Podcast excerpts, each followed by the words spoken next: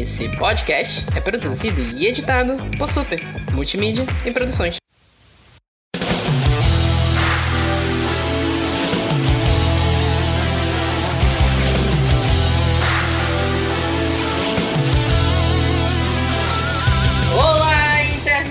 Aqui é o Vitor Rogério do Super Literário e até o deserto de Uterac deve ser um lugar mais agradável que o Brasil nesse momento. Tenso. Eu sou a Renata do Pausa para um Capítulo e seria errado eu dizer que eu quero ser a deusa Una agora? Eu não sei, eu tô confusa, eu tô começando o livro agora e não sei. Olá vocês, eu sou o Felipe Castilho. É, eu queria que o presidente tivesse seis caras para eu bater em todas elas. eu também, eu queria também. É, acho que esse é o sentimento geral, né? Pelo menos dos ouvintes desse Uhum. podcast. Rapaz, dá não. Dá mais Não, não. dá não. Não dá mais não. É, não, tô cansado. Como vocês estão, minha gente? Muito obrigado pelo convite. Tô muito feliz de estar aqui com vocês. Eu tô com calor. E eu tô com frio, olha só. Conexão Norte-Sudeste. E é isso, estamos aqui com o Felipe Castilho. Uma entrevista que a gente já tá tentando há algum tempo fazer, né? De- Deram vários problemas no meio do caminho, mas É, agora está acontecendo. É verdade. E é isso. conseguiu. A gente conseguiu. Tava difícil de bater. Só demorou um ano, mas tá tudo certo. Quase, Só né? demorou um ano, né? Quando foi a última vez que eu fui aí pra Belém? Foi. Dia da toalha. Exatamente um ano atrás. Um ano exatamente. Nossa, Foi. que absurdo. Parece que faz tipo cinco meses que tinha assim. E é isso, tudo isso e muito mais depois dos nossos recados.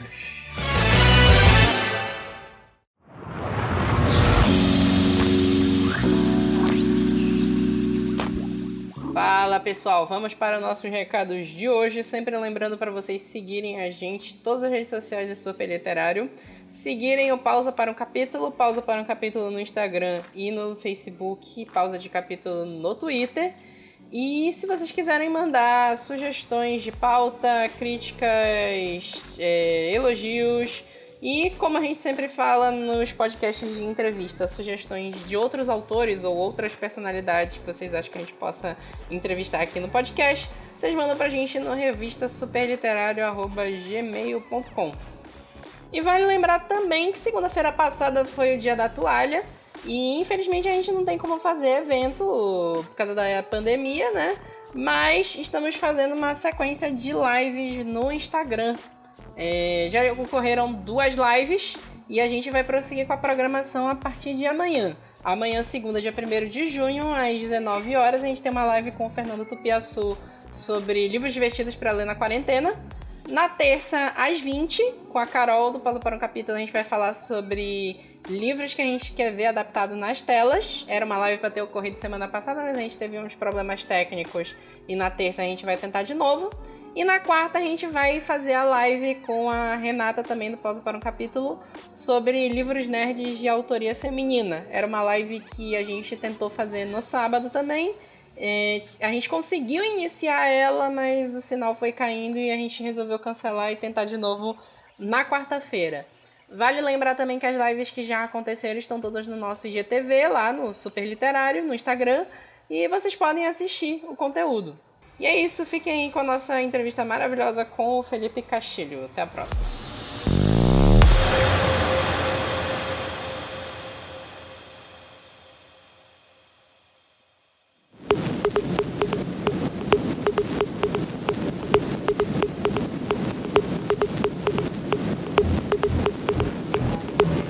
Felipe Castilho, é é uma honra receber você no Super Literário. Honra toda minha.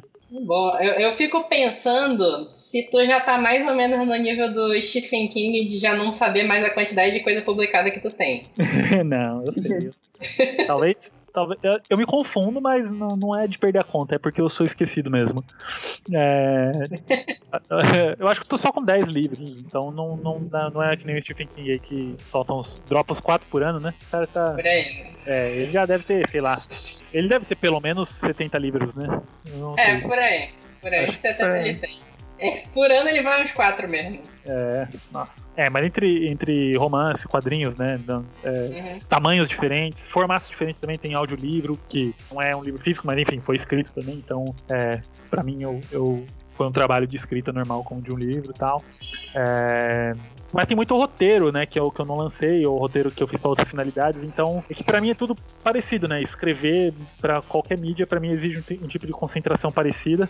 Então, é, o que me confunde às vezes é falar, nossa, eu tenho 10 livros, mas eu tenho a impressão que escrevi muito mais coisa, mas é que aí é roteiro para audiovisual e, e coisa para roteiro de quadrinhos que não foram lançados ainda, né? Tem muita coisa engavetada, né? Então, mas lançada aí são 10, acho que são 10. Isso tu tá. Tu tem certeza que tá contando os quadrinhos junto? Que olha. Sim, sim. Ah, tem. É que tem quadrinho. Por exemplo, imagine zumbis na Copa lá. Meu primeiro quadrinho lançado do formato físico. Uhum. É, Tainan, esse já tá esgotado, né? Mas. Mas enfim, eu coloco na conta. Na ativa aí, eu sei que pelo menos tem dois quadrinhos, que é o Desafiadores e o que ainda tá em catálogo o Desafiadores e o, o Horde Dunwich, que saiu ano passado, né? A adaptação do Lovecraft que eu fiz com com o Fred Rubin. Uh, Savana de Pedra deve estar esgotado também. Eu tenho uns aqui em casa que eu acho que deve ser os últimos da fornada. Estou esperando só acabar. Na Amazon tem ainda. Tem, tem, tem. Mas é. E eu não sei como é que é esse esquema com essa editora aí. Não tenho contato, não quero ter contato. E aí eu estou esperando só vencer contrato. Mas é um Acontece, né? importante pra mim, né? Acontece. Acontece demais no Brasil, viu? Vida de autor, né? É. No Brasil. Acho que no mundo todo isso deve acontecer também. Mas é, o, o descaso no mercado editorial brasileiro é especial, cara. O, o, descaso no mercado editorial brasileiro, na, na no, no, todo o que de, quem deveria apoiar a cultura brasileira, né? É, porra, cara, eu falo só, uma, só, só digo uma coisa, que isso na verdade são duas: Regina Duarte. Então, isso resume muito da nossa situação, né? De, de, de, como a cultura anda sendo enxergada, ela se tornou arma na mão quem tá muito acostumado já com transformar tudo em arma, né? Que nem essa galera que tá aí no poder por pouco tempo. E, enfim, é, acho que toda forma de arte está sendo feita de refém nesses tempos. Já seria difícil é, subexistir como artista no, em tempos de pandemia, né? Mas eu acho que tudo se torna mais difícil, tudo se torna mais pós-apocalíptico ou pré-apocalíptico, eu não sei nem mais se a gente tá no pré ou no pós, com um governo que nem esse, esse lixo que tá aí. Já tava difícil antes, né?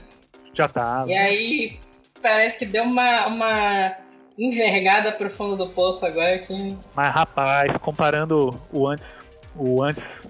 Antes de Bolsonaro, antes de pré-Bolsonaro, com todas as dificuldades, que, com todas as críticas que eu sempre fiz, inclusive a, a, falta de apoio à cultura, cara, o que eu vejo agora é, é abissal, assim, sabe? A gente tá num, no fundo do fundo, a gente cavou o fundo do poço e descobriu aqueles bichos com zoião e lampadinha na frente da cara, sabe? Aquele fundo do oceano, assim, a gente tá nele, cara. A gente tá naquele na, naquelas criaturas abissais, assim. Chegou. A gente tá quase achando os kaiju já. Mas eu vou, vou apagar aqui as tochas, eu vou. Vamos conversar, eu tô aqui expondo minha raiva pra vocês. Ah, aqui, aqui é livre pra expor à vontade, não tem problema nenhum, não. Até porque a gente compartilha. Então tá bom. A gente compartilha é. muito dessa raiva. Morte a una, então. Não é como se estivesse super maravilhoso a gente produzir um podcast sobre literatura e ver a situação que os autores estão passando. A gente é. sabe o que as pessoas estão passando, a gente está vendo todos os eventos literários que a gente acompanha, que a gente gosta de participar, como eles estão sofrendo. Tudo que é produção cultural a gente tem acompanhado sobre.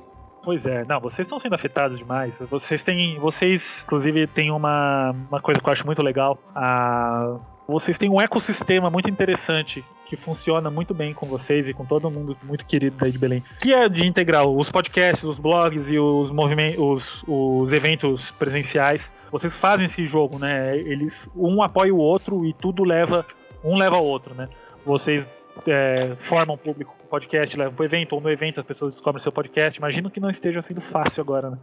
Então, é, imagina, a dificuldade aí também deve estar bem exacerbada. É, a gente faz o que é possível, né? É, é, o nosso objetivo com o podcast, a gente faz um negócio que a gente se diverte bastante de produzir. Eu imagino, uhum. tu, tu participa de um podcast, né? Imagina que tu se divirta bastante produzindo também, né? Cara, eu me divirto, eu só falo groselha. Eu, eu, eu me sinto até mal de falar que eu sou podcaster perto do trabalho legal de tanta gente. eu, eu, eu sou muito confortável na minha área de, me sinto muito confortável escrevendo, né? Enfim. E me sinto confortável uhum. falando besteira. Então isso me deixa confortável no podcast, mas eu não me sinto podcaster é, que nem a galera que realmente faz um trabalho incrível, enfim. Como vários amigos aqui. É, vejo vocês, o pessoal do Mundo Freak, é, o pessoal do, do Curta Ficção, o AJ Oliveira, toda essa galera que eu, eu gosto muito. É, o pessoal do Vira Casacas, os que saíram, tanto Felipe Abal, que não tá mais no, no, no Vira, mas é um cara que eu admiro demais, o jeito que ele, que ele tra trabalha em podcasts e tal, enfim, o pessoal do, do Papricast, é, é, gente que eu falo, cara, essa, essa, esse pessoal é, é, são, são minhas referências, sabe, quando eu falo assim, fala em um podcaster e tal. E eu. Fala em um EP do podcaster, fala cinco álbuns de um podcaster. Eu. Mas eu, eu me sinto, eu participo do DFP, eu acho que a gente somos bons amigos falando besteira. E eu acho que todo mundo ali é bem mais engajado que eu. Mas. Acontece, é, né? É, é eu, eu sou um cara perdido na vida, assim, tal. Eu só me encontro escrevendo, então, enfim. Mas até, até tá bem difícil ultimamente de eu tô com bastante trabalho, eu acho que os dois últimos programas eu não consegui fazer e tal, mas a gente sempre se fala, é, a gente tá sempre gerando conteúdo indiretamente. O legal é o, é o, Felipe fazer um elogio pra gente, falar do nosso trabalho sério, e volta quatro semanas atrás a gente com o nosso episódio maravilhoso sobre galãs feios. Ai, Vitor, esconde, esconde na fanbase, pô. Eu já ia também falar, não, ele falando que, tipo, ele fala, ele fica muito à vontade falando groselha. Eu falei que eu já ia falar, querido, então tu nunca ouviu o podcast. Pô, é, falando groselha. É preciso autoridade pra falar de, de pra falar groselha, cara. Vocês falam de jeito. Verdade, legal. verdade. Eu gosto, eu gosto. Verdade, verdade.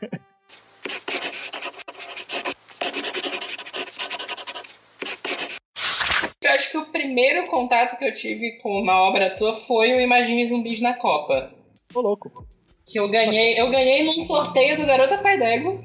Ô, oh, legal, mano. Sem que, nossa, inclusive, Firmina é minha parceira aí, que eu, grande parte da. Eu acho que quem me apoiou no começo e apoia até hoje, tá, eu sempre lembro dela, velho, que do meu primeiro livro, Garota Pai d'Égua, já tava. É, já, já tava levando pra todo mundo e falando bem dele. E eu, cara, nossa, quem é? Que, que é muito louco, eu não conheço essa pessoa e ele está falando bem de mim. Aí entra em contato, fiquei amigo de todo mundo, cheguei em vocês também. eu acho que a primeira ponte foi essa. Sou, sou muito grata, Firmina. E não sabia que tinha sido com zumbis, cara. Que legal. Foi. Inclusive, na verdade, a gente tem o Clube do Livro aqui de Belém. Tu chegou a, a, a ir dar uma olhada no encontro quando tu veio aqui. Sim, sim. É, e foi nele que eu tive o um contato com o legado folclórico também a primeira vez. Pô, que incrível. E é, eu acho que é a, a tua primeira série lançada, né, de livros, não é? Foi, foi. É, o, foi o meu primeiro livro. É, eu já tinha lançado contos tal, enfim, mas uhum. o primeiro romance mesmo foi, foi o Ouro Fogo, em 2012, né, então ah, cara, meu, meu xodózinho legado, né? Eu tenho ainda que entregar o quarto livro, mas. é difícil encerrar uma série, né? Assim, principalmente uma que tem tanto apreço e é, ela tem esse, viés infanto-juvenil que eu acho que torna a responsa muito maior, né? Escrever para jovens, porque se você estraga a experiência de leitura de um leitor em formação, esse cara nunca mais volta, né? Então, para mim é muito. É, é verdade. Muito então eu tô aí, eu acho que cinco anos para entregar o quarto livro, já escrevi e reescrevi tanta coisa. Imagina que assim, né? Tudo que acontece no mundo e no Brasil, e é uma série que é muito brasileira, né? É, acaba mudando minha percepção da história. Então, cara, eu já tive tanta versão. Se, agora eu tô aqui no meio da, da, da, quarentena. Do meio, não sei se estamos no meio, acho que no meio ou do meio pro fim, não sei. Eu não sei, cara, não sei, realmente não sei. Mas mudou minha percepção do que eu quero contar, porque tudo parece bobo quando você pensa em contar uma história que não leva em conta isso. Eu falei, e aí? E agora? Eu faço a história se passar depois da, do, do, do surto de Covid? Eu, eu, faço passar depois dessa pandemia porque me parece estranho, sabe? É, não levar isso em conta. Ou, no caso, né, para se passar depois do, do a, da pandemia, a história teria que ser. O Anderson teria que crescer demais, né? Então, isso é um impedimento. Mas eu fico naquela coisa, muda a percepção do que eu quero contar, né? Então eu tô aí, sei lá, de novo eu mudei meio que o eixo da história, já sei tudo que vai acontecer, já tem bastante coisa escrita, mas eu, eu tô indo com calma porque eu não quero fazer besteira. Fechar a série. É assim, primeiro livro é responsa, segundo livro eu me diverti demais, porque já não é o primeiro, você não tem obrigação de começar, você já apresentou e não tem obrigação de fechar. O terceiro livro eu pude chegar onde eu queria, eu acho que o, o Ferro, Água e Escuridão é o melhor livro que eu já escrevi ele é perfeito, assim, pra mim, do, a, no, no, sentido de. Pra mim, gente. Não tô falando que o livro é perfeito. Ah, Nobel pra ele, caralho. Não, é. acho que eu me diverti escrevendo. Uh, eu fiz o que eu queria, o que eu tinha em mente eu consegui passar. Eu acho que ele representa o que eu acredito. Eu acho que traz uma estética que eu acredito que a fantasia.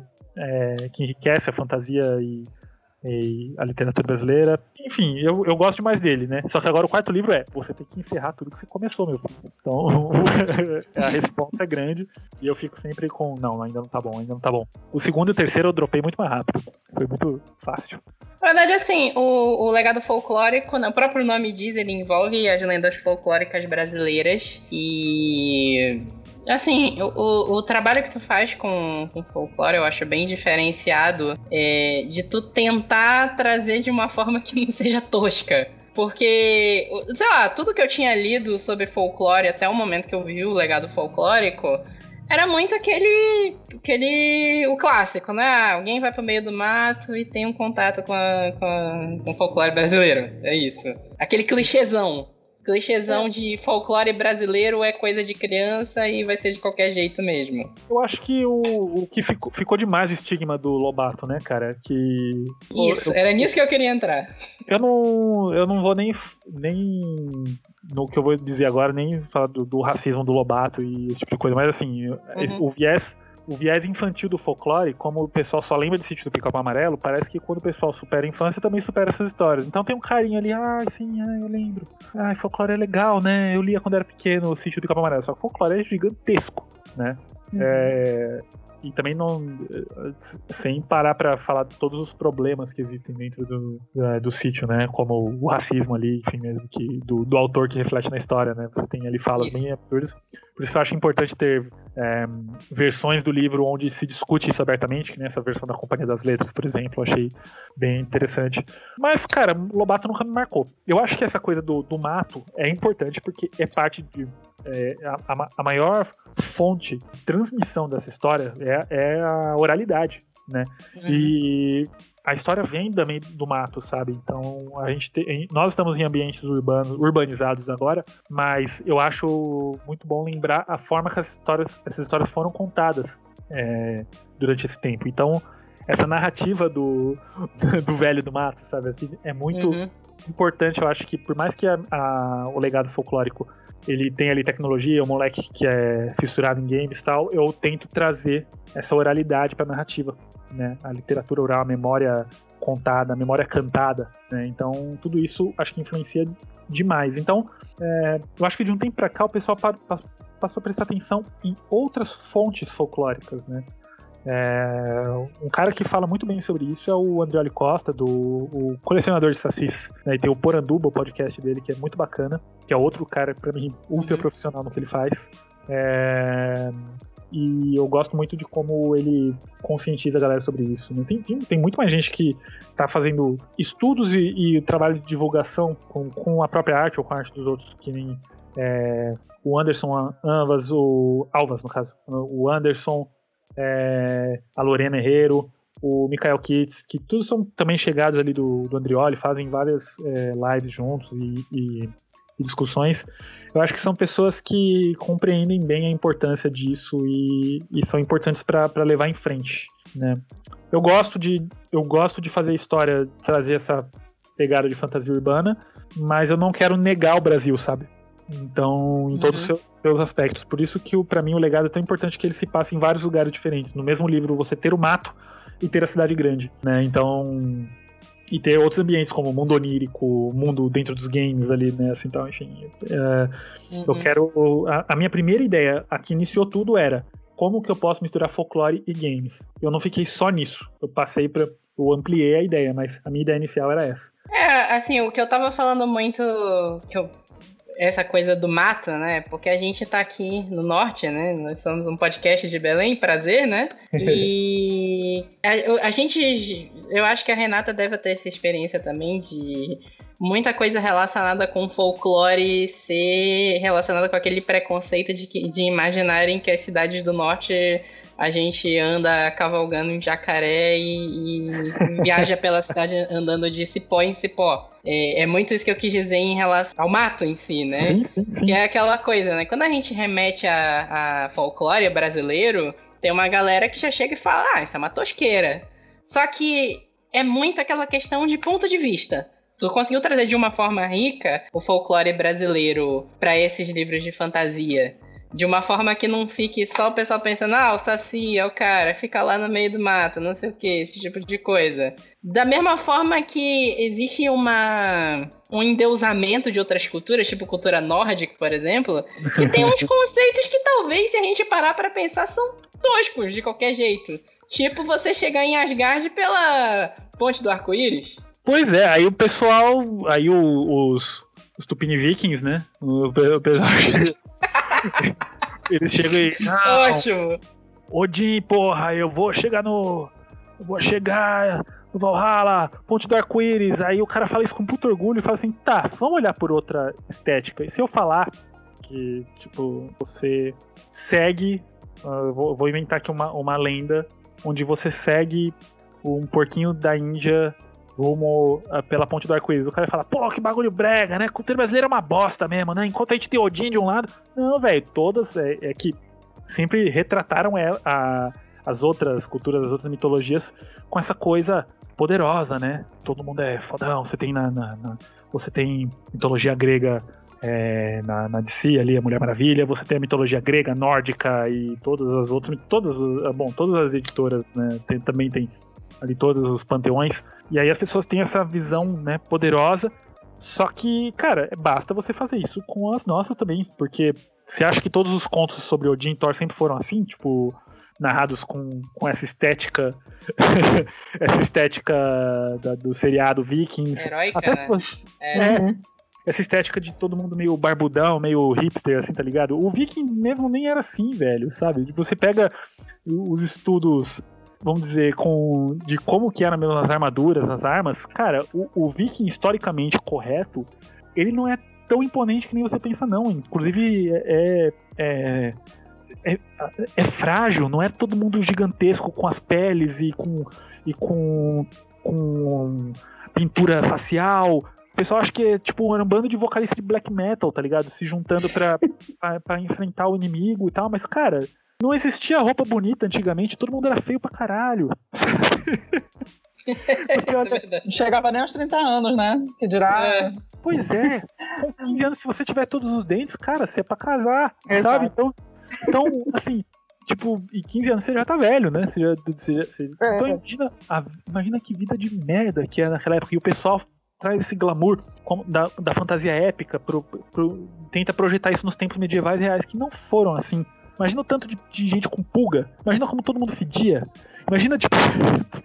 sabe, se você para pra, pra, ser histórico, pra ter um olhar. Você perde esse olhar romantizado. Ele é importante para contar histórias, claro. Uhum. É, é, legal você assistir Vikings e aquele monte de ator bonito, né? É, pô, é claro. é, enfim, legal. Só que, é. cara, historicamente, não era assim. E, e, e, parece que o pessoal é seletivo com isso. Na hora de falar do folclore, fala que não tem jeito, o folclore é uma bosta. Não, porque o Saci muito pai. Não, que, que merda, mula sem cabeça. Você vê com as pessoas falando escárnio é, muito. Muito. Parece que gostam de, de, de, é, dessa síndrome de vira-lata, de falar mal dos nossos mitos, né? Só que, cara, é uhum. questão uhum. de leitura, é questão de releitura. Como que você quer apresentar esses mitos?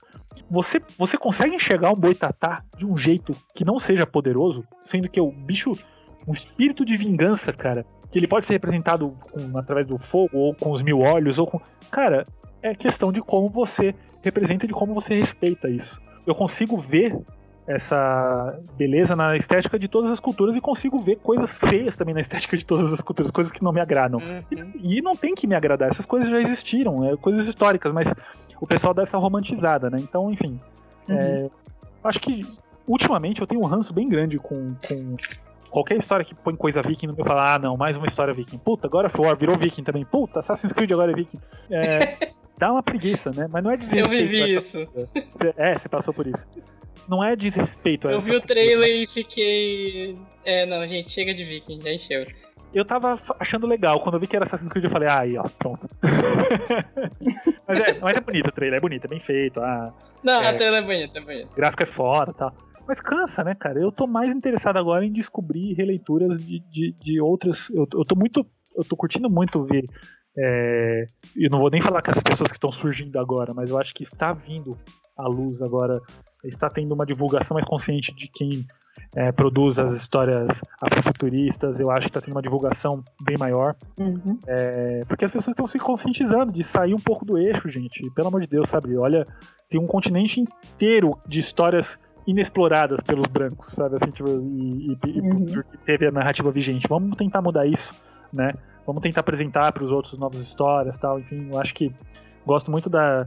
Eu descubro muita coisa aqui através dos amigos aqui no Brasil. Gosto muito do Fábio Cabral, é, que tá fazendo, sempre fez um trabalho muito importante e eu acho que quando a gente tira esse olhar um pouco do- de quem sempre está no, no topo da narrativa, né? Que nem é, é sempre Viking, é sempre Inglaterra, é sempre França, é sempre. Cara, vamos, pelo amor de Deus, vamos. dire- É questão da gente direcionar o olhar. Tudo isso tá aí já, né? Então vamos, vamos mudar um pouco esse nosso eixo. É, isso é bem verdade mesmo. Eu lembro. Eu não sei se tu já chegou a ler o, o livro da Renata Ventura, que o pessoal fala erroneamente que é o Harry Potter no Brasil, mas é, é uma escola de magia no Brasil que é o Arma Escarlate. E ela mexe um pouco com folclore também. Tem um Um personagem folclórico. É de um jeito bem próprio. De ter uma hora ali que eu não vi chegando o folclore na minha cara. E quando chegou, eu fiquei. Caramba, olha! Cara, eu twist. que a Renata ela traz um. Ela, ela, ela apresenta o folclore de um jeito muito bacana. E ela. Ela eu, eu tentei aliar folclore com games. Ela pegou e falou: Eu vou fazer o quê? Eu vou catar essa galera aqui do Harry Potter e vou mostrar pra eles. o- vou mostrar pra eles aqui o, o folclore. E ela pôs isso de um jeito muito bacana, né? Assim, tal. Eu vejo muita gente falando que.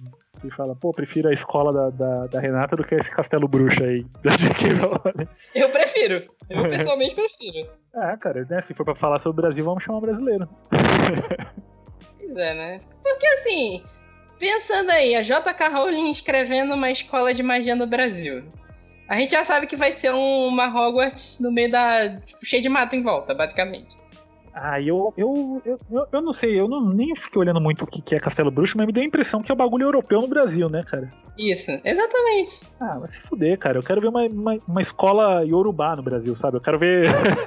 Pois quero- é, é isso que é legal do, da Renata Ventura, que ela tem a cultura Yorubá no meio Sim, livro. sim. É genial isso. Ela fez uma pesquisa vasta. né? Não, é isso. Ela pesquisa muito. Eu acho. Ela é muito responsável, né? Com, com as pesquisas dela e tal. Eu acho. é, eu, eu- não li todos os livros da Renata, eu, eu, eu acho que eu li o primeiro, uma versão. Eu, eu acho que uma capa diferente até da que tem hoje e tal. Mas eu É. encontro com ela direto, a gente já fez muita feira junto e tal. E fazer feira de livro, gente. a gente ela mora no, no Rio, não é que eu encontrei ela na feira, a gente vai fazer feira, comprar livro. Vou comprar uma mão e conversar sobre folclore aqui. Não, é, a gente sempre teve, teve até uma das vezes que mais conversei com ela foi uma feira que teve é, a jornada literária lá de Passo Fundo, que era, uma- era um evento bem legal. É, que deu pra ver bastante da visão dela, assim, sabe? Então eu fiquei bem feliz de, de conversar sobre folclore com ela.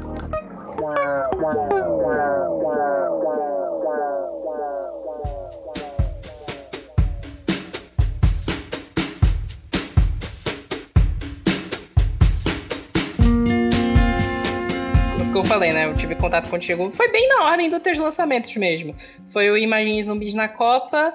Tive um contato com o Legado Folclórico, que foi mais ou menos na época que eu te conheci. É, quando tu me conheceu, foi no, na, eu já contei essa história aqui. A gente tem um podcast sobre histórias de Bienal, que é a história que eu tava morrendo. Acho que tu lembra, né? Que eu tava quase morrendo naquele dia que a gente se conheceu, né? Lembro. Pois é, eu, não tava no- bem no mundo naquele dia, né? Mas, mas a gente se conheceu. E aí que eu fiquei na saga de tentar até conseguir o, te- o autógrafo do- dos teus livros também, do, do Ouro, Fogo e Megabyte, principalmente. Mas, no Eu geral, tu permaneceu nesse universo de fantasia, né? Basicamente, tudo envolve um pouco de fantasia.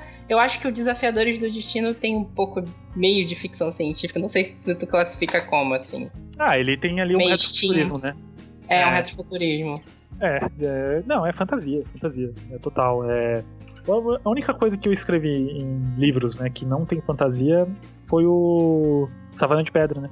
Que é, que é sobre as manifestações lá da, da organização escolar em 2015, 16? Nossa, eu tô perdido agora. 15, né? 15, 2015 pra 2016. 16. É, é, por ali em volta. É, foi. Foi 16, tá certo, 16. É, então ele, ele é um que não tem nada de, de fantasia, nada insólito, nada é pura realidade e, enfim, é uma, é uma, ficção dentro dessa realidade, né? Então, enfim, mas o de resto eu, eu, eu me sinto cara, tem até histórias que às vezes eu penso, eu falo, tá, eu vou escrever aqui um livro contemporâneo, não vai ter fantasia, não não vai ter nada, nenhum aspecto de ficção científica, e eu me empolgo de começo, mas eu percebo que eu tô sentindo que a história tá entediante, e aí eu percebo que o que falta é eu poder brincar um pouco, subverter com com algum aspecto da, da, da, ficção especulativa e aí eu me empolgo de novo com a história. Então, não tem jeito. Acho que projetos pessoais eu vou ficar por um bom tempo ainda é, no, no fantástico e no, no absurdo, no insólito. Entendi. Depois tu partiu pro Ordem Vermelha, foi aquele mega projeto que envolveu a CCXP, a Intrínseca, acho que o Omelete estava no meio do projeto também, certo? Sim, sim. É, o Omelete Isso... CCXP, né? Uhum. Foi um, um, mega projeto multimídia, né? Porque envolveu a arte do livro, a arte do livro fala alguma coisa sobre o livro também. O pessoal que produziu as artes meio que funcionou meio como uma coautoria também, não foi? Como, como foi essa experiência? O, a ideia do projeto, quando desde o momento que foi apresentado, vamos chamar projeto, era ser um lance total é, transmídia, multimídia, né? Assim, tal, de uhum. esse, essas conexões tal. Acabou saindo só o livro e ainda. Uh, ainda em bastidores rolando outras coisas, mas. Uh, então, quem criou esse universo foi eu, o Rodrigo Bastos, Didier e o Vitor Hugo Souza porque cada um tinha uma expertise ali, né? Eu na parte narrativa, o, o Vitor, ele é modelador, né, é 3D, e talentosíssimo, assim como o Rodrigo, pai ilustrador e, enfim, artista completo também, faz escultura, faz é, pinta, borda, faz um crochê maravilhoso. Mentira, nunca vi o Rodrigo fazer um crochê, mas enfim, eu aposto que se ele se dedicar, ele faz muito bem, porque qualquer tipo de arte ele manda. Eu quando eu cheguei tinha lá personagens que eles tinham criado, assim, né? Conceitos só, seis personagens, e eu fui construindo o um mundo ao redor disso. Com bate-bola, né? Assim, é, o, o, Rodrigo tinha uma noção muito boa, por exemplo, de metais, né? Então, quando a gente ia falar de fazer uma armadura, a gente ficava em longas discussões de, de como que seria o aspecto dessa armadura uh, num mundo onde uh, metal, o tipo de nessa cidade aí de Unterak, como que eles conseguiriam os minérios para fazer essa armadura, então qual minério seria mais possível. Então a gente chegava em discussões desse tipo, assim, de que cor seriam as coisas, é, como um mundo onde é proibido vermelho. É, uma, uma das, eu lembro no começo falando, Felipe, você vai ter que evitar cenas com fogo, porque o fogo às vezes pode ser vermelho, né? E aí na, na mesma hora eu falei, não, mas existe também a intensidade da chama de fogo fica azul, existe o fogo que pode ficar branco, existe. Enfim, aí eu dei motivos científicos na história para o fogo não. para eles conseguirem fazer fogo que não seja vermelho. É uma história de fantasia, podia simplesmente falar que o fogo lá é azul. É, é. Mas eu gosto de, de embasar, né? Eu gosto de pirar. Eu acho que ajuda na construção do mundo quando você. e na imersão do leitor. Então. É, é, uma, é um universo co-criado, né? O livro foi escrito por mim, mas é um universo co-criado. É, assim, o, o Ordem Vermelha, o Unterak, ele, ela tem uma perspectiva um pouco diferente do que tu já tinha feito no, no legado folclórico, mas ainda assim dá para ver uma brasilidade nos, nos personagens principais. E uma coisa que eu acho bem interessante que tu colocou na discussão é, aquela, é, é porque eu esqueci o nome da, da, da, das raças. Eu sou péssimo com lembrar raça de livro de fantasia. Desculpa, faço uma meia culpa aqui, né? Mas aquela raça que as personagens têm uma relação com o corpo delas. E... Star Wars. Essa, é, isso. E essa discussão eu achei muito legal como tu trouxe pro livro. Sim. Ah, eu. Eu. Uh, eu gostei demais de, de, de, poder colocar raças novas ao invés de só pegar e falar, pô, não, vai ser elfo, não, vai ser. Tem ali alguns elementos né, da, da fantasia é, em anões, enfim. Anões e humanos. uhum. Fantasias. Mas foi legal fazer os Sinfos, os Kaorshis. Pude trazer também né, outras raças, tipo Gnolls, né? Então foi sabe, de uma maneira uhum. diferente. Eles são ali meio que foram brutalizados de volta a serem animais é, irracionais, não os nós inteligentes que a gente conhece, né, dos RPGs e tal, enfim. Mas foi bem bacana poder trabalhar e mudar um pouco os aspectos de algumas coisas que já sempre foram é, bastante iguais na fantasia, né? Eu, eu sinto fiz um trabalho legal nisso. É, o, o Ordem Vermelha ele tem um trabalho bem legal, de, apesar de ser um livro de fantasia, ele ser bem diferente do que a gente entende por fantasia. Que é uma raridade, né? Hoje em dia, é muito o que tu falou, essa coisa de é, romantizar o que seria uma era medieval como se fosse um lugar de heróis e todo mundo fosse poderoso, todo mundo fosse o, os vikings lá, os Tupini vikings, todo mundo é fodão, não sei o quê. E não é assim. Na verdade, se alguém tá ouvindo nesse momento acha que a Idade Média era essa maravilha de guerreiros e todo mundo é mega poderoso, recomendo ler Bernard Cornwell. Pô, assim, uma dose de, de, realidade ali muito boa. É uma dose de realidade, porque eu já tinha lido romance histórico antes, mas acho que eu nunca tinha lido um romance que eu tinha ficado, assim, sentido asco da, das coisas que aconteciam. Da Cara, galera doente, porque o, o, o Bernard Cornwell vai no fundo. Vai. Cara, ele contando no, principalmente na, em Azancor ou, ou nos, no, na, na, trilogia do, do Graal lá dos arqueiros, né? É, eu, tô, eu, eu, tenho um amigo que fala francês e ele fica Azancor. Aí eu não consigo mais falar Azincor. Ele. Ele, ele fala assim: Você já leu Azancor o quê? Ah, tá, você tá falando do jeito certo. Mas o, a trilogia. Não, eu tô concordando contigo porque eu li. A, a, agora eu não sei como é que fala. Azincor, né? E, e é, é, um, é um dos livros mais nojentos. Assim, Cara, de... brutal. Aquela batalha. Tem cenas brutais. Brutais. Eu acho a batalha que tem no, nos, nas 100 páginas finais, é uma batalha que eu acho que ela dura 100 páginas mais ou menos, do, do arqueiro. É. Que é a batalha de Ashinkor mesmo. Ah, não, não, do arqueiro, do arqueiro é, é outra. É, a do arqueiro. A do é, é, essa do, do livro mesmo. que É porque o arqueiro se passa depois, né? Alguns. Não lembro quantos anos é, depois. Um pouco, é, mais ou menos, é. A Zancor parece que é lembrado já como uma grande batalha que há algumas décadas, não sei. É, mas Sim. aquela. Quando ele escreve o fato de você atirar muitas flechas e como isso começa a rasgar sua mão. porque é. a dor que causa, você fala, nossa, cara, e a gente vê lá Legolas disparando, né? disparando flecha é, metralhadora. No, no Senhor dos Anéis isso é lindo. É lindo, é lindo. E hoje em dia, com outras tecnologias, você pode até atirar de arco rápido, mas não tinha como fazer aquilo com arco de texto, né? Por é, exemplo. não. Então, aquilo lá era é um, o equivalente a você dar um tiro de, de bazuca, né, cara? que, e como ele descreve, que no tempo de você, você atira uma flecha um alvo a 100 metros, e antes dessa flecha atingir o alvo, já tem mais duas flechas no ar. Você fala, cara, e um arco que você tem que retesar ele no analógico ali, né? Não tem uma roldana, não tem. Na, na mão. É, na é. mão, né? Então, eu acho que o Cornwell ele mudou minha maneira de enxergar batalhas épicas. Porque ele não, elas não são épicas, elas são brutais e, e às vezes degradantes, né? As batalhas são degradantes. O, o Con também, que gosto muito, que escreveu, tem uma série sobre Roma, mas tem uma série dele que eu amo, que é sobre o Gengis Khan, que chama O Lobo das muito Planícies. Uhum. Muito animal, ele, ele também escreve batalha muito bem. E eles são grandes referências para mim, porque agora o, que um dos meus livros favoritos da vida é o, a trilogia do Arthur, né? Do, do, do Rei do Inverno, uhum. Excalibur, Inimigo de Deus. Poxa, é, eu acho. Então eu sempre tenho isso em mente de. de o Cornell para mim é uma referência de batalhas. É, dá, dá pra ver uma inspiração. As batalhas do teu livro são, são brutais, de certa forma, né? Bom, eu acho. São agressivas. Tem, Ordem Vermelha tem umas lutas ali que são. Mano. Eu gosto muito da última. É, agressivaça. eu confesso que eu, eu, eu, tive. Eu sonhei com ela na noite seguinte que eu escrevi. Nossa. E, e, aí eu voltei e coloquei mais umas coisas que apareceram no sonho. Eu falei, hum, isso foi interessante. E... É.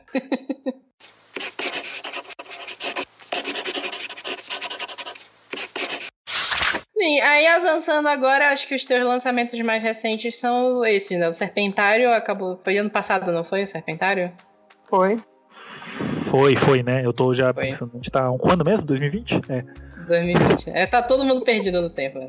A Renata tá mais localizada que a gente. Olha, Renata. Sempre, sempre atenta.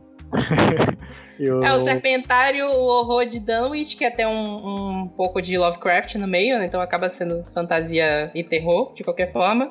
E o uhum. Desafiadores do Destino, né? É, Desafiadores já foi 2018? 17? Não sei. 18, né? 18, 18.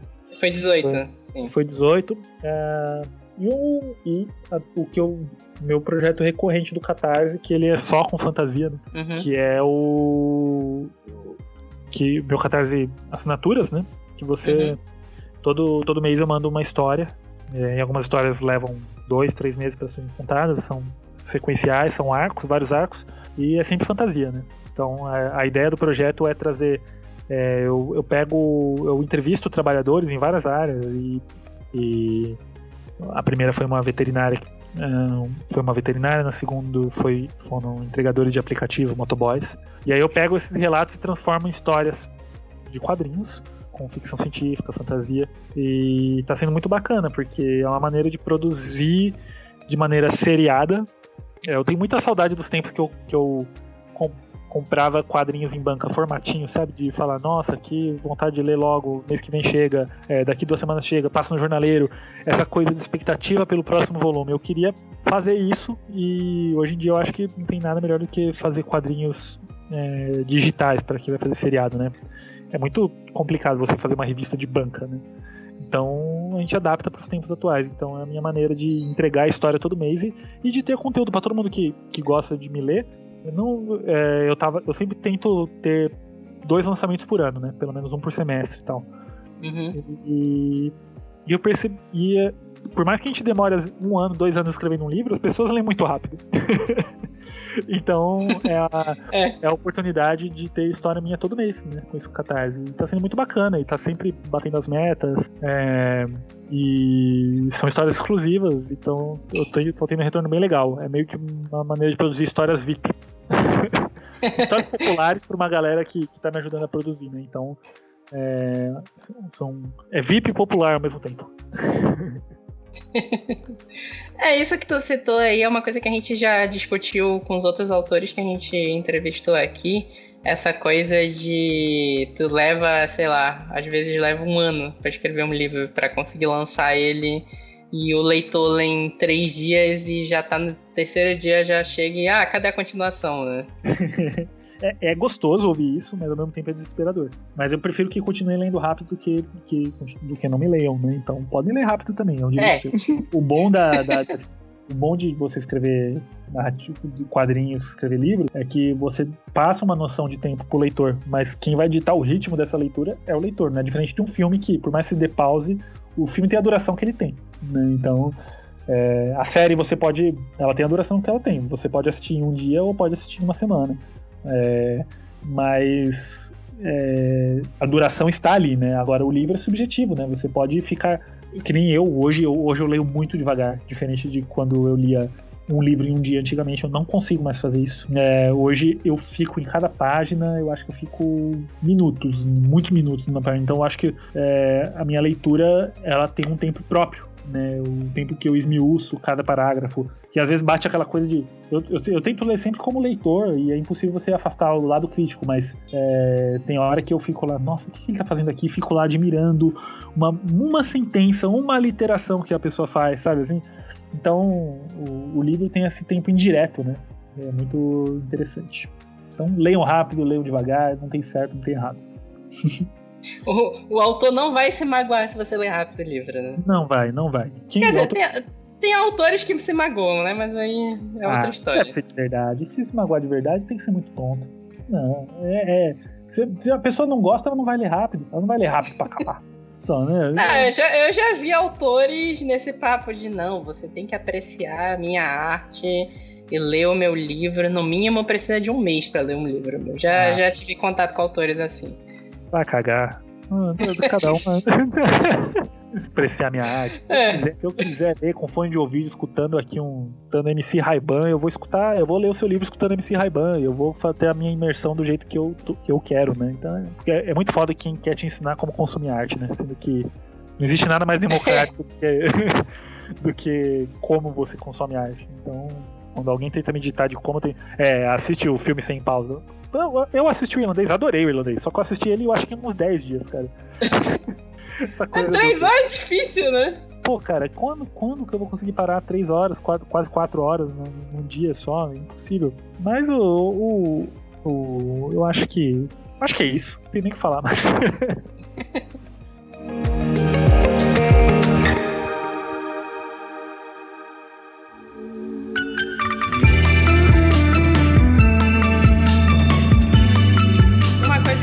queria conversar um pouco contigo também, essa parte já mais de mercado editorial, assim. É, como é a tua relação? A gente já falou um pouco sobre essa coisa dos fãs, quem lê rápido, esse tipo de coisa, mas como é a tua relação com fã, com as sessões de autógrafos, com a galera que chega e pergunta sobre o livro, que quer saber mais, que fica te cobrando continuação? Como é isso pra ti? Cara, é difícil eu é, ter uma experiência ruim assim, em eventos com, com leitores eu posso ter experiências ruins com outras coisas, assim, com, com, já tive experiência ruim, por exemplo, com companheiro de mesa de, de, de, debate, já tive experiência ruim com organização de evento que, que, que esqueceu, me esqueceu em algum lugar, alguma coisa do tipo assim tal. Não, e às vezes viram até histórias engraçadas depois, mas com leitor, velho, nunca tive, nunca tive situação desagradável, sabe? Então, é isso, né? A cobrança por um próximo livro, ela é significa Dependendo, às vezes a cobrança pode ser um pouco mais incisiva ou, ou mais engraçada, mas sempre é, significa é, carinho pela tua obra. Né? Então, eu, eu, de vez em quando eu, eu tenho pessoas que cobram, por exemplo, a Ordem Vermelha, que não, não. Se você está ouvindo isso, se você, e se você me acompanha, você sabe, já, já me viu reclamando que quem decide o próximo livro da, da Ordem Vermelha é a CCXP, não sou eu, né? Eles são a dona da marca. É, mas quando a pessoa me cobra, às vezes de um jeito mais incisivo, cara, e aí quando sai? Eu falo, ô oh, rapaz, calma lá, né? Isso aí é com a CCXP. Eu tô aqui escrevendo, sou escritor e estou escrevendo outras coisas enquanto me liberam para escrever o outro. Apesar de já ter bastante coisa pronta. Mas. É, eu.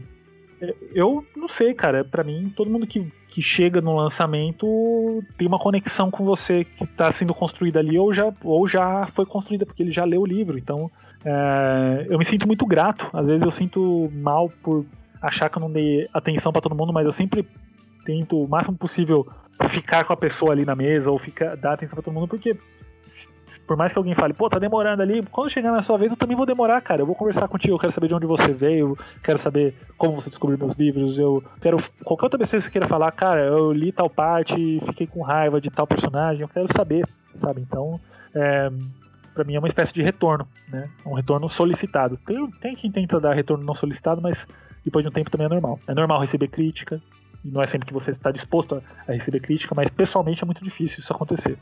Uhum. É difícil. O, o, hater não vai na tua cara te xingar, né? Ele, o hater quer ficar de longe. Cara, o hater é muito fácil de lidar, inclusive, assim, tal. Porque você entende, às vezes você fala, pô, é carência, sei lá, o cara é, é o jeitinho de incel, ou às vezes é simplesmente um cara que não sabe se expressar, me dá um pouco de dó, assim, sabe? da galera. É. é um pouco de carência e tal. E às vezes algum, algumas críticas vêm de uma maneira que, que é pessoal e a pessoa tenta disfarçar como, olha, gostaria de te dar um retorno sobre a sua obra. Então, chega uma hora em que você fala assim, olha, desculpa, eu sei quando você, o que você tá fazendo, sabe? Eu tô aqui aprendendo, sempre que eu escrevo, eu tô aprendendo alguma coisa. Eu tô. É, é impossível a gente tá dentro das expectativas de todo mundo o tempo todo, né? A gente teve exemplos de caso. Eu lembro daquele evento que tu participou. Eu não sei exatamente, foi uma bancada que tu participou que em seguida eu, eu, eu fiquei sabendo do evento depois, justamente porque foi uma galera xingar os autores que estavam discutindo, dizendo que não eram para eles terem opinião política. Ah, eu tava. Foi pouca gente, cara. Foi tipo duas pessoas que falaram, ah, eu fui lá e foi uma. E foi uma parecia uma passeata política. Foi, eu acho que um evento de Martins Fontes. E a gente tava. Foi tanta desgraça rolando aí no, no, nos últimos anos que isso aí já deve ter sido em 2015, 2016. É, e aí a gente tava. Foi com alguma coisa, acho que foi logo pós-impeachment, talvez, não sei. E, e aí a gente começou a falar de política na mesa de debate literário e de justamente como estava afetando editoras, como estava uh, os repasses, toda a coisa do governo não estar comprando mais uh, livros. A gente está falando de PN, PNLD e, Uhum. verba- verbas de cultura bloqueadas. Cara, nada é mais político do que o ramo do livro. Nada é mais político do que o mercado editorial. Quer dizer, tudo é político, não, é, não, me expressei errado, não é que nada é mais político e que isso tá dizendo. Tudo é político. Não existe nada que possa ser feito sem algum tipo de política. Nem que seja entre políticas internas e, ou nada tá, tá, tá livre de ser afetado pela política do país. Os livros, eles são afetados o tempo todo. Vai olhar agora, a pessoa que reclama que o, o livro da Suzanne Collins, dos Jogos Vorazes, novo, Uhum. é, reclama que o livro sai muito caro, mas aí essa pessoa também reclama que não pode misturar livro e política. Uma, na boa, né? Eu vi reclamando que não podia misturar livro, livro com política porque foram dar uma explicação do porquê o livro tá caro que com a, com a, com a atual situação do, do país. Uma, Jogos Vorazes é um livro político já, de cara. Uma pessoa É. que gosta de Jogos Vorazes deveria ter percebido isso. É, outra, cara, qual foi o caminho que nos levou ao dólar de 6 reais?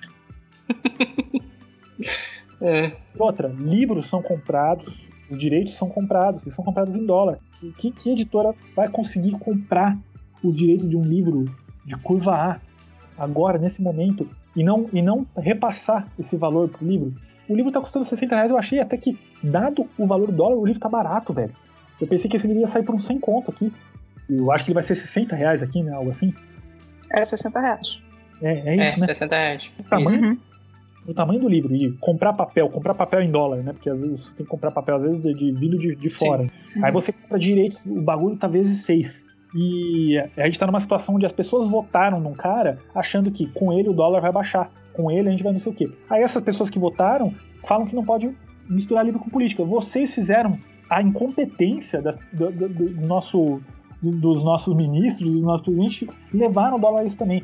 Ah, tem uma pandemia no meio também. Sim, tem mas onde o, o cara com toda essa sua certeza de vamos primar pela economia e não vai o cara tá passando a boiada, sabe? Como diz o Ricardo Salles, desgraçado, falando que vão É. aproveitar a É. aspas, abre aspas, a calmaria aí da, da, da, da pandemia para passar a boiada e aprovar os projetos, e esse desgraçado hoje fechou três bases do IBAMA, do, do, do projeto Tamar, né? Então, enfim, sabe? É, tudo é político. Então, eu acho ridículo quando numa palestra o pessoal fala, ah, lá vem as perguntas de política. Cara, é impossível, impossível você me ligar. Você pode perguntar, assim, da estética do mundo, você pode perguntar é, sobre esti- estilística, você pode perguntar sobre é, fazer perguntas completamente inocentes no sentido de, cara, qual- fala um livro aí que você gosta, mas é, é impossível a gente se livrar disso. Eu acho muito babaca, né? Então naquela época teve, nossa, tem uma jornalista que falou tanta bosta, ai, que não pode misturar, ai, que esquerdista, não sei o que e tal.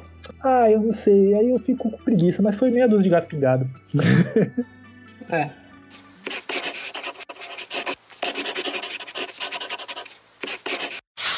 Na verdade, a gente teve contato também. No ano passado, na, gente, eu, eu e a Carol estávamos na Flip Pop e teve uma mesa de bate-papo sobre criação de roteiros para séries que o pessoal estava falando que estava realmente muito ruim, que eles viram um mercado que estava crescendo se esvaziar completamente de uma hora para outra de investimento que eles estavam apostando muito em empresas que estavam entrando no Brasil no momento, mas que no geral estava muito escasso, que acabou a gente criticando depois, dizendo que não era para falar de política. Só que, tipo assim, a política afeta diretamente toda a produção do mercado editorial. É, Então pois é. é, é uma babaquice gigante você querer chegar na cara do autor e dizer pra ele não falar de política, né? É, então, a gente, a gente tem uma. O, o livro, ele, ele é uma forma da gente sobreviver ao obscurantismo, né? Tipo, você tem grandes Uhum. autores, você tem. Enfim, né? Enquanto não censurarem eles por decretos, a gente tem uma maneira de. De assim, assim como eu não vejo o livro como algo tão sagrado que nem algumas pessoas porque você também pode, num livro, imprimir um livro que nem de um idiota que nem o Olavo de Carvalho. Então, um livro pode ser uma bosta também bem. né? Então, assim, o livro não é um objeto sagrado. Eu acho que a gente tem que, que lembrar também que ele pode servir a outros propósitos, né? É, ele pode servir também a favor do obscurantismo, mas os autores sérios, né? Os livros sérios, os livros que a gente ama, eles tentam nos colocar acima do obscurantismo. E quando você tem, por exemplo, o, o, o curador do Jabuti, com o pessoal falando, ah, mas foi a opinião própria dele. O curador do Jabuti vai e fala que uh, diminui o diminui o, o, o impacto do, do Covid falando que tem alguém mentindo para vocês, que o, os números não são esses mesmos, a gente tá sendo enganado. O pessoal falou: ah, mas isso não é para misturar a opinião própria dele. É, é a opinião própria de alguém que trabalha com livros. E essa opinião dele vai afetar o mercado livre. E como foi afetado?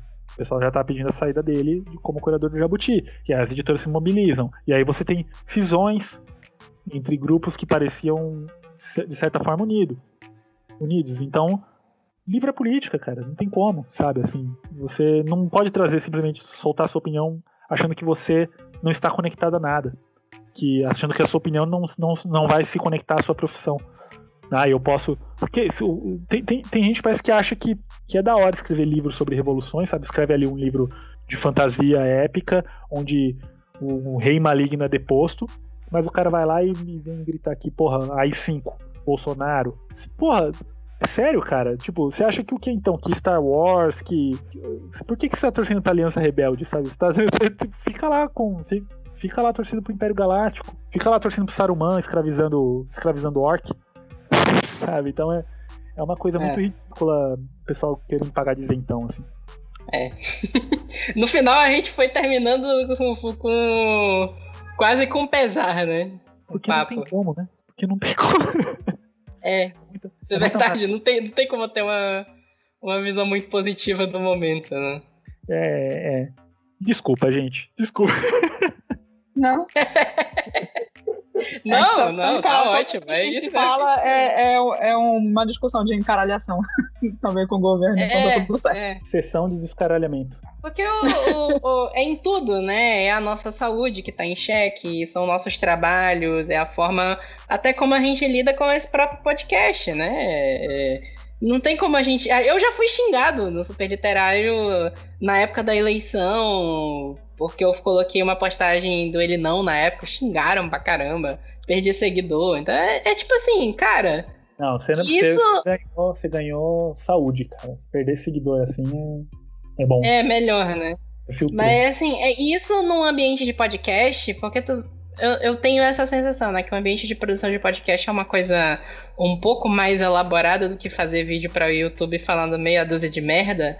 E a direita não, não, Essa direita louca que tá no poder agora, ela não dominou o podcast. O podcast tá muito mais com a galera que tem a mente aberta, que não é conservadora. Sim. Tem umas raras exceções, não tô dizendo que não tem, né? Mas. Hum. E mesmo num ambiente de podcast, tem uma galera que vem xingar a gente porque a gente fala mal do governo também. Então, não tem como. Não tem como a gente ter um papo super up enquanto a gente fala da situação de mercado editorial, do trabalho como autor e por aí vai, né? Não tem como. Pois é, pois é. Sinto muito pra vocês enfrentarem comentários assim também, cara. Paciência. É, não tem jeito. Acho que eu até prefiro enfrentar comentário desse do que tá apoiando algo, algo extremamente escroto, né? Enfim. Verdade. Verdade, verdade.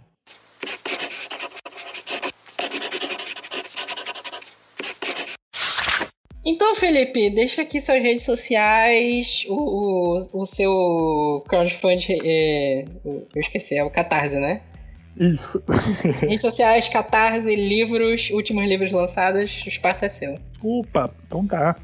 Ah, é isso, acho que continuem lendo e indicando Serpentário, Ordem Vermelha, Legado Folclórico, os três livros do legado, o quadrinho Horror de Dunwich, o Desafiador do Destino meu Catarse, se você colocar catarse.me barra Felipe Castilho, tudo junto, você consegue chegar lá à página de apresentação, tem apoios em diversos valores, tem metas estendidas.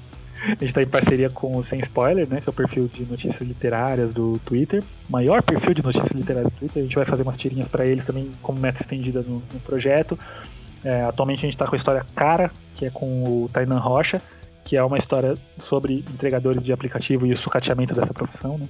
Então é um Mad Max com entregadores de, de aplicativo em situações bizarras e bem familiares. A primeira história foi Guarás, que é uma história ligada ao, ao legado folclórico, na real. É uma história que mostra muito da briga entre Jurupari e Tupã, só que pelos olhos dos animais, né? Como que eles enxergaram essa cisão Uh, então tem até umas dicas ali de coisas que vão acontecer no Legado 4.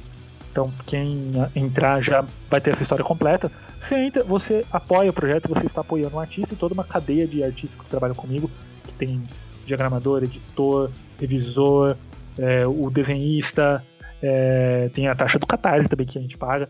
Então, assim, o apoio do projeto você está criando uma.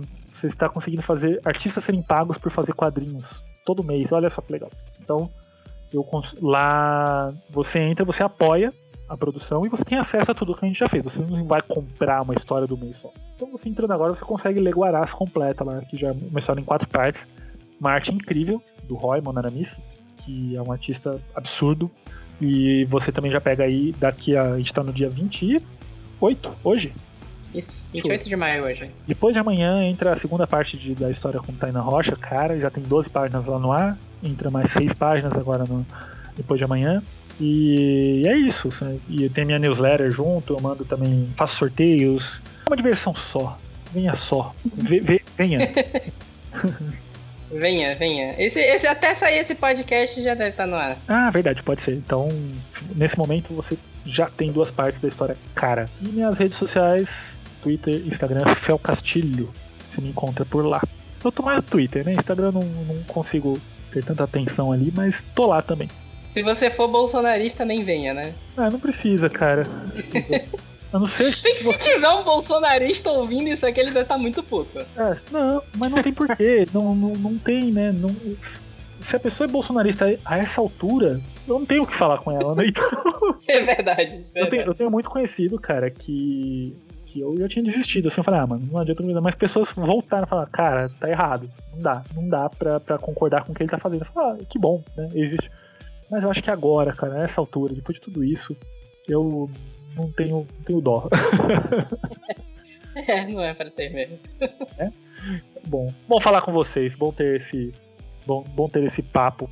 Pessoas que eu gosto, tão longe, mas que, tem, que estão aí alinhadas com o que eu penso. É, que bom. E é isso, espero que vocês tenham gostado dessa entrevista. Vocês podem seguir a gente em todas as redes sociais, é tudo super literário. Seguir o Pausa para um Capítulo, é Pausa para um Capítulo no Instagram e no Facebook, Pausa de Capítulo no Twitter. E se vocês gostaram da entrevista, a gente já entrevistou outros autores, vocês podem procurar os episódios anteriores. E se vocês quiserem sugerir autores pra gente entrevistar, é lá no e-mail revistasuperliterário.gmail.com. E aí a gente tenta. Não vou garantir, né? Como a gente fala assim, vocês podem mandar sugestão da gente entrevistar o New Gaiman, talvez a gente não consiga, né? Mas, ok. Nunca diga nunca. Pois é, né? pois é talvez, talvez. Quem sabe? E é isso! Espero que vocês tenham gostado e até semana que vem com os próximos episódios. Até mais. Valeu, povo!